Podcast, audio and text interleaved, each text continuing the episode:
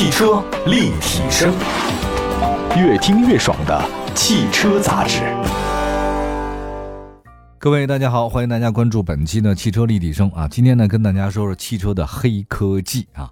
其实当我说黑科技三个字之后的话，脑海中闪现的是《星球大战：黑武士》的样子，太黑科技了那个。就这些年来啊，汽车在科技领域呢不断发展啊，越来越多的黑科技呢为汽车带来很多新玩法。今天呢，先简单介绍几个啊，就是以前很多黑科技呢都开始用在现在车上了。我发现从二零啊零九年一零年以后，汽车的进入到了技术密集更新的变革期了，大至纯电、油电混合，小到车联网、自动驾驶辅助，让人眼花缭乱，什么都有。我觉得这其中的有些技术呢，也许离那个量产还有距离，或者呢，它只是宣传声音大，它可能动静小。但是呢，我觉得他们却有很可能彻底改变汽车产业的格局。千万别忘了，有时候改变世界的往往就是一个意外啊！这个整个历史的进程就不一样了。就之前我们老在读书的时候就说历史的必然性啊，这些年我看历史书发现啊，历史的必然性当然非常重要啊。很多时候历史的偶然性也真的是很奇妙的啊，说不清楚它就改变历史的整个走向了。之前有一个黑科技呢，现在其实已经很多在用了。发动机可变压缩比呢，实际上是一个很有意思的黑科技，在机械层面实现真正的压缩比可调是五星级的。工程师们在这个问题上努力了好几十年。不过呢，这项技术呢现在有了突破性进展。日产在二零一六年宣布可变压缩比发动机已经进入到量产的研发阶段。日产啊，这个呢已经走出实验室了，能带来什么呢？就是重新发掘传统发动机的潜力，有望大幅提升小排量发动机的效率。啊，目前已经在很多地方应用了。如果是五星的话呢，是三星半。第二个我觉得很有意思的黑科技呢，就是超快速的充电，及时更换电池。电动车现在势不可挡，未来呢能看到更多的电动车问世，而电动车一直饱受续航能力的制约。我觉得最可怕的不是这车它跑多快，而是而且车能跑多久，还有另外跑了久了以后多长时间能再跑一次。不是要知道以前呢，这个就是特斯拉。最快也只能去超级充电站，并且是两个小时以上啊！现在不一样了，现在据说有些车型呢可以在几分钟之内更换电池，我觉得这个概念是很好的，而且充一次电能跑上千公里。呃，杀伤力应该是四星版，我觉得如果是五星，这是四星版，超快速的充电啊！因为加油特别的快嘛，对吧？你看这个电如果不充快的话，那怎么办？而且我觉得能解决电动车长距离使用问题，网络配套也不容易啊。下一个黑科技呢，叫无凸轮轴啊，这个相对专业一点，我解释一下啊。有一个发动机领域的很受关注的事儿，就是无凸轮轴了。就传统发动机多年啊，没有见颠覆性的这个技术了，而且现在随着新能源的技术这研发，就没有凸轮轴这事儿吧，没有人研究传统发动机了。以前都说传统发动机啊，那真的是汽车工业上的皇冠，那现在呢，发现汽车工业皇冠是电池，而不是发动机了。你说这事儿闹的？那目前呢，这个没有凸轮轴的话呢，它会大幅的提升发动机的热效率。以前啊是发动机热效率能百分之三十几啊，就算很差不多了。现在很多能提升到百分之四十，这个确实很厉害啊。杀伤力呢是三星。还有汽车黑科技呢，我认为这很重要了，叫做汽车无线充电。我记得最早公布汽车无线充电是谁呢？是奔驰。奔驰呢很早以前公布了自家的车载无线的充电技术，你只要把车停在无线充电装置上方的指定位置，锁车走人，哎，车子马上进入到充电状态。我觉得你就停车场不就完了吗？对吧？汽车电动化呢是个大趋势啊。如果我觉得这个能够铺开技术的话呢，会大大提升电动车的便利性、杀伤力，五颗星。什么时候啊？我真觉得路边有个电线杆子，您开车的时候呢，电线杆子就是 WiFi 啊，直接的往你车里充电。你开多远，我充电多远，永远不存在开到哪儿还插上有线，我觉得都落伍了。以前都叫有线电视啊，现在叫无线 WiFi。您看这世界科技改变的，现在现金都很少带了，都没人印钞了。所以有的时候，一个高科技的诞生，它影响的是多门类的，可能不是你现在能想象的啊。它的出现之后，你才知道哦，原来是这样。汽车立体声。这个除了刚才说了这几个我们评了星的这个黑科技啊，现在有的已经变成现实了以外，马上说重点推荐的咖啡，说的是咖啡智能。之前为品牌呢发布了全新旗舰 SUV 叫摩卡，那它呢就是咖啡智能平台落地的首款产品。摩卡呢这个车搭载全球领先的车规级高通八幺五的芯片，首款车规级五 G 加 V2X，首款车规级激光雷达，AR HUD L3 啊，那个是探头啊。L3 自动驾驶领域控制器等硬核装置，实现全球首款智能汽车人的远景。我觉得既然呢是高阶智能化了，硬件自然不差。摩卡呢成为全球首款搭载的这个芯片啊，它的处理能力相当什么呢？相当于去年整个的旗舰手机的处理能力。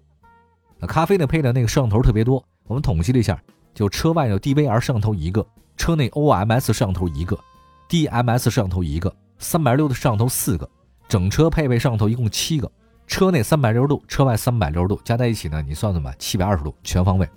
此外呢，为呢今年第三季度呢发布了具备激光雷达、高算力的芯片、五 G 加 V2X 硬件的摩卡车型。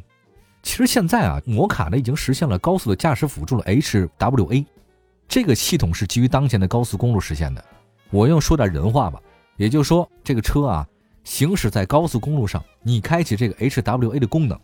如果说你想要变道，你压根就不需要手操作方向盘，只要用手轻轻拨下转向杆，摩卡在识别到后方没车的时候，它自动完成变道，安全，对吧？就这么高科技。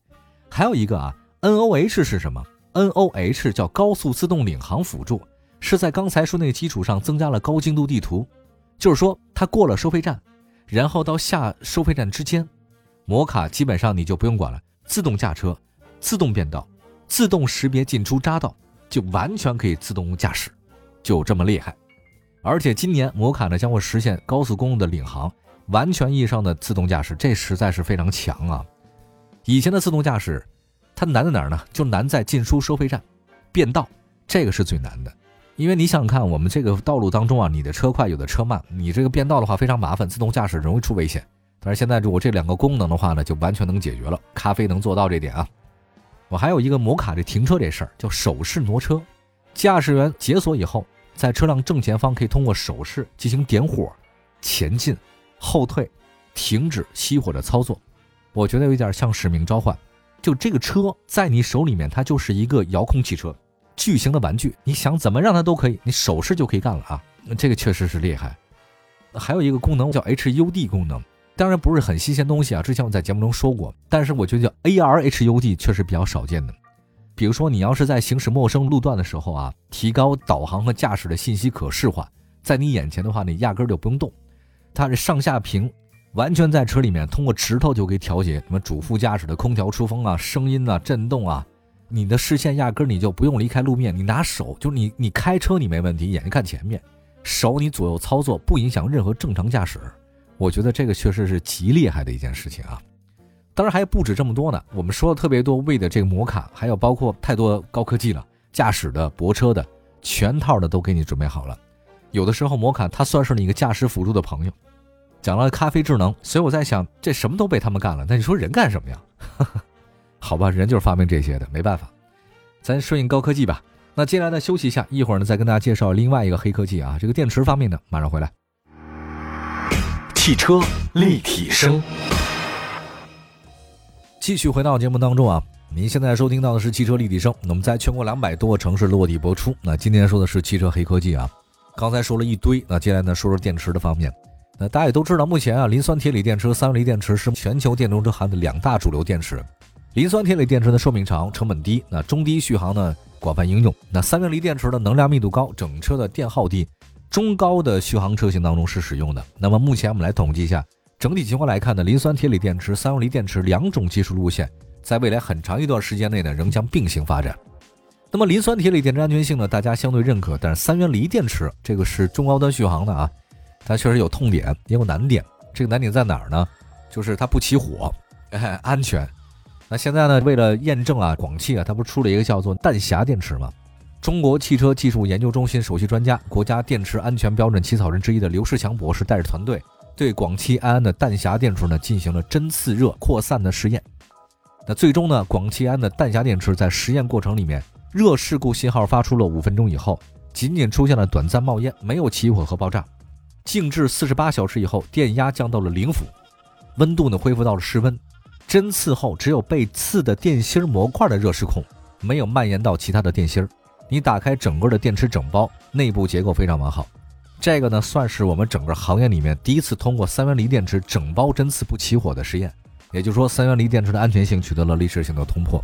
这个是得益于广汽的这个电池技术啊。它其实有四大技术，第一个呢就是超高耐热稳定的电芯儿。我就说一些这细节的东西吧，它是纳米级的包裹了，这个就比较厉害，有热稳定性提高，热失控的话呢也能够防止。还有电解液，电解液里面呢新增加了一些添加剂，能实现了自我修复，电芯寿命增强了，非常厉害。比如说哈，你通过电解液的添加剂，在加热到一百二十度的时候，活性材料表面呢自发聚合形成了高阻抗特性聚合物膜，这个就是什么意思呢？安全了呀，朋友们。它形成了这个膜以后呢，就能保证电池的大幅降低热失控产生的热能，它就不会过热，就不会着火呀。耐热性能提高百分之三十。还有这个第二个黑科技呢是什么呢？电池安全舱，它那个网孔纳米孔隔热材料耐高温，弹匣电池勾住了超强隔热的安全舱，实现了三元锂电芯的热失控不蔓延到其他地方。就是说保护舱嘛，我着火是我着火，跟你不传染你，那这你就不会起火了嘛。而且电池包上壳体的这个能耐温一千四百度以上，有效的保护了电池整包。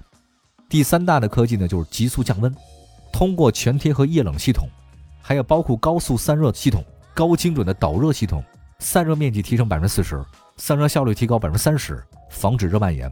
第四大科技呢是全时管控第五代电池管理系统，车规级电脑芯片，每秒十次全天候的数据采集。每秒钟，它已经十次呢监测到了电池状况，相比前代系统呢提高了一百倍，二十四小时全部的巡逻模式，而且它发现你有问题，它马上就重新定义了这个三元锂电池的安全标准。据我们所了解，目前广汽的电池实验室呢在业内还是挺领先的，它自主研发了非常多的应用在了弹匣电池这个技术上面，而且现在安系列的产品拥有十万用户，每天产生超过一千五百万公里的这个行驶里程，海量的数据啊。真的是有数据啊，它就是厉害，为弹匣电池的研发提供了坚实的支撑。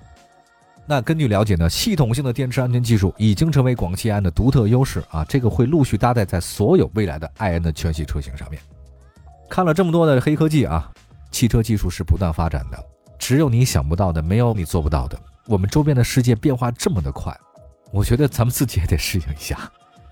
真的要学的东西实在是太多了啊！我本来以为汽车行业真的是传统的发动机啊、变速箱什么的，但新能源一出来之后，真的未来的发展不太一样了。好好学习吧，天天向上。希望我们不被这个高科技发展的社会呢抛下，我们再也跟不上了。好，感谢大家收听今天的汽车立体声，我们下次节目再见，拜拜，朋友们。